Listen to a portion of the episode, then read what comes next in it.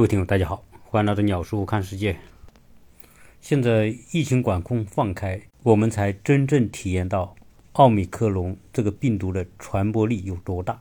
所以现在朋友们之间见面，可能第一句话就是问你阳了吗？反正从目前我身边的朋友来说，该阳的可能很多都已经阳了，而且越年轻的阳的越快。原因是年轻人都在打拼当中，有很多的工作要出去接触不同的人。所以这些一直在工作当中的人很快都阳了。结果一个星期之前，我姐姐打电话跟我说，她也俩阳了。她身边的所有的朋友几乎都阳了。但是好在他们都打了疫苗，所以虽然阳了，该咳的喉咙痛、流鼻涕、发烧，但是吃吃药，五六天之后，大家都基本上扛过来了。这个时候，我们来回想政府对于。疫情防控的态度，我觉得过去的严防死守是有价值的。我记得在二零二零年的时候，那时候我在美国，中国的疫情很严重，美国的疫情也爆发了，几乎全世界都被疫情搅得鸡犬不宁的时候，我做过一期节目，聊到中国在疫情爆发之后，武汉封城，政府和中国人民付出了极大的努力来控制疫情，率先将疫情控制住。而中国控制疫情之后，欧洲、美国、日本几乎主要的发达国家都陷入了疫情的蹂躏之中，经济受到沉重的打击。但是中国在2020年春节之后就积极复工复产，很快各个方面有条不紊地运转起来，整个社会在管控之下仍然呈现了很好的活力。而且在2020年全世界都负增长的情况之下。中国是唯一的正增长的国家，所以我当时做了一期节目，就说到在疫情的背景之下，中国面临着最坏的情况之下，争取到了最好的结果。我曾经对于东西方在社会治理上做过相关的节目来分析，我们所处的这样一个社会环境，虽然很多人有各种各样的意见，对管控有各种各样的不满。但是我们所在的这个无限责任的社会，因为政府承担着无限的责任，从某个角度来说是一种非常难得的福利。由于在过去这两年多的动态清零，我们的疫情没有大规模的扩散，因为那个时候政府实施各种管控，所以很多人反而是放得开。因此我们可以看到，今年的上半年、去年和前年，除了一些有疫情爆发的城市。大部分的城市，大家生活还是比较自在的。我看很多朋友该旅行的还是旅行。我们也去了一趟新疆，基本上并没有受到病毒太多的威胁。所以在那种无限责任、有人管控的情况之下，整个社会基本上还是有条不紊，既控制了疫情，很多的经济活动也照常开展。当然，随着形势的发展变化，在我们国家疫苗的注射也比较普遍。加上奥密克戎病毒的变异，虽然它的传染力非常的强，但是它的重症率和死亡率也比2020年的时候要低的很多。加上长期的动态清零，也对疫情爆发的那些城市带来了很大的限制。种种因素综合在一起吧，政府决定在12月7号，人们出行不再看行程码和健康码，也就意味着不再实施。系统化的管控政策，中国三年之后真正放开。我想在这放开的后边看到的是政府做了巨大的努力，就各个城市一遍一遍的全民核酸检测，这后边都是政府巨大的付出。当然，这后面也会看到很多人利用。疫情和检测做各种非法的行为，包括一些不清不楚的核酸造假的情况，所以人们对于政府放开也是充满期待。我想从政府的角度来说，是因为到后来这个控制的成本实在太大，加上传播也太迅速，就如同洪水来了，我们砌了临时的堤坝来挡住洪水的进入，但是洪水越来越猛烈的时候。这个堤坝也就变得越来越脆弱，时不时这里缺个口子，把它堵一下；那里缺个口子，把它堵一下。但是由于这个洪水压力越来越大的时候，终究这个临时的堤坝会挡不住，最后只能把这个堤坝给撤了。但是堤坝撤了之后，洪水就长驱直入，所以现在我们所看到的一个单位一个单位，或者一个片区一个片区，大量的人变阳的这种情况，就是病毒的洪水猛兽已经在人民当中长驱直入所带来的必然结果。但是由于现在病毒带来的重症率和死亡率都不高，因此民众也并没有太多的恐慌心理，绝大部分的人面对变阳也算是心中有数。现在放开之后，我们倒是发现。人们一下突然变得自律了，变得更加自觉了。在放开之前，我看大部分人并不戴口罩；在放开之后，人人都自觉戴口罩。而且现在很多人已经不出门、不上街、不进餐厅。所以放开的这段时间，我们感受到，虽然放开了，但是放开的这几个月，一定是市场受冲击最大的几个月。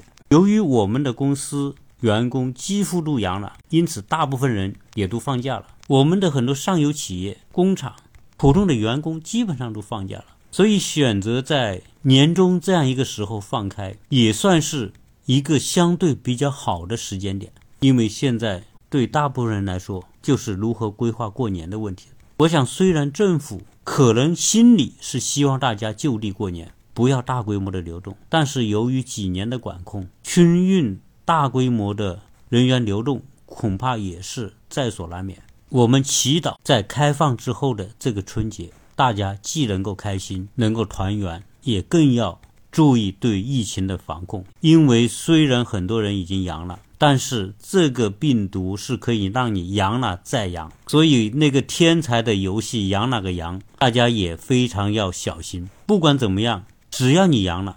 都是一件很难受的事情，而且吃药也是在所难免，所以能够不感染就应该尽量不感染。何况我们身边都有老人和孩子，对于这种病毒几乎可以说是防不胜防。所以我想在这期节目当中，祝所有的听友能够过一个相对轻松的春节，也希望所有听友的和他们的家人尽可能的平安。从二零一九年年底爆发的。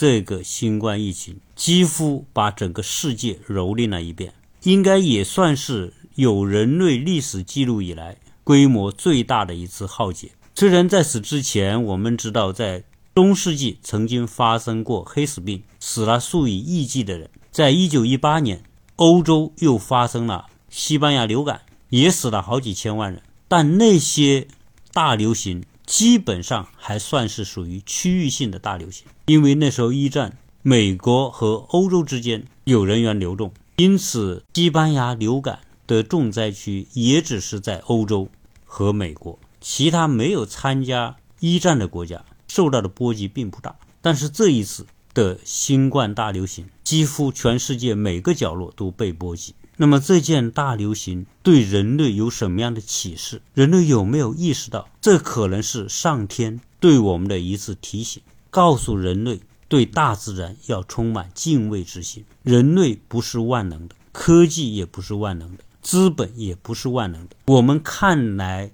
无比先进的科技，在一个小小的病毒面前，我们已经溃不成军。在小的不能再小的病毒面前，其实人类。没有太多的资本去表现出他们的骄傲。我在这里说个非常不客气的话，其实现在虽然我们也有疫苗，有些国家也搞出了新冠的药，就算全人类都能够有条件注射疫苗，但是我们做一个假设，假设这个疫苗有某一种的副作用，只是这个副作用还没有凸显出来，因为人类是匆匆忙忙把疫苗搞出来的。就像饥不择食一样，实在太需要它了，所以搞出来就马上特批特用。基于它有什么样的后遗症，其实我们是没有经过验证的。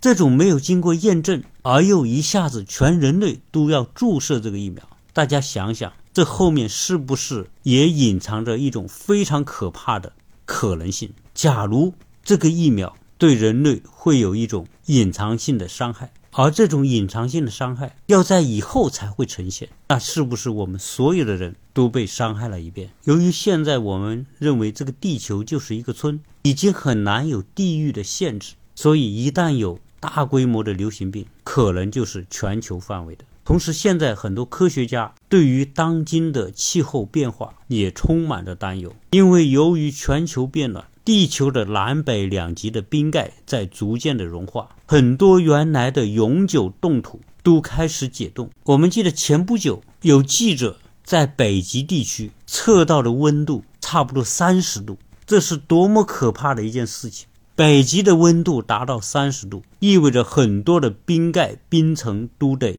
溶解，很多的冻土都不再是冻土，有可能冰封在冻土层下的。一些古老的病毒，可能是几十万年、几百万年之前的病毒，在这种环境之下突然给苏醒了。如果他们一旦苏醒，假如说这些病毒有致命性、有极大的传播性，我们当今的人类可能面临未来可怕的这些古老病毒带来的劫难，因为它是来自两个不同时代的、不同时空的东西。为什么北美的印第安人？最初有一亿多人，后来由于欧洲殖民者到达美洲大陆之后，数以亿计的印第安人，最后只剩下几百万人。当然，我们会说，由于这些欧洲的殖民者大量的屠杀印第安人，他们人才变得这么少。其实，殖民者对印第安人的屠杀是他们人口减少的一个重要的原因。其实，更重要的原因是因为欧洲人把天花带到了美洲大陆。在人类实现环球航行之前，美洲大陆是一块独立的大陆。由于大洋的阻隔，别的地方，欧洲、亚洲的很多疾病、病毒没有机会传播到美洲。但是，随着新航路的发现，欧洲人去到美洲之后，把在欧洲的天花病毒带到了美洲，而美洲的印第安人对天花没有任何的免疫力。因此，大范围的传播导致很多人死亡。那时候的印第安人还处于部落时代，根本不可能有现代的医学。因此，在病毒传播之下，大批的人死亡。同样的道理，如果那些冰封在南北极冻土的那些古老的病毒一旦苏醒过来，在人群当中传播，有可能我们人类对于这些古老的病毒同样没有任何的免疫力。一旦真有这种病毒的存在，那么可能。人类会面临着印第安人同样的困境，所以新冠大流行这件事情告诉我们：人类其实虽然科技很先进，但是科技并不是万能的。对于我们认知之外的东西，科技仍然会显得束手无策。所以，我们原来有一个概念，说要保护地球。如果从宇宙的尺度来说，这个地球是不需要人类保护的。而我们人类生存的环境需要保护，保护地球的目的是给我们一个稳定的环境。地球本身来说，你怎么去蹂躏它都无所谓，因为它本身不是生命。所以老子《道德经》里面所说的“天地不仁，以万物为刍狗”，我们就是那些万物。即便人类消失了，地球还是地球。所以失去敬畏是造成人类困局的最大原因所在。我记得曾经有人讲一个笑话，说外国的某一个城市突然发生大洪水，很多人的房子都给淹了。其中有一个人，他是虔诚的基督徒。当洪水来了之后，他先从一楼爬到二楼。当洪水进到二楼的时候，他爬到三楼，但是洪水还在不断的上涨。这个时候，有一艘船经过他的身边，船上的人说要把他拉上船，结果这个人说不用了。因为我相信上帝，所以上帝会救我的。而那船上的人一看他那么坚定，就走了。过不久，一个快艇在他身边走过，救援人员讲：“你快上艇吧，我们把你带走。”这个人还是坚定地说：“上帝会来救我的，你们先走吧。”结果洪水继续往上涨，很快这个房子将要被洪水淹没的时候，头顶来了一架直升飞机。直升飞机发现下面有人站在屋顶上，想把他救上来。放下悬梯，结果这个人就是不抓这个悬梯，因为他相信上帝会来救他。结果直升飞机也飞走了，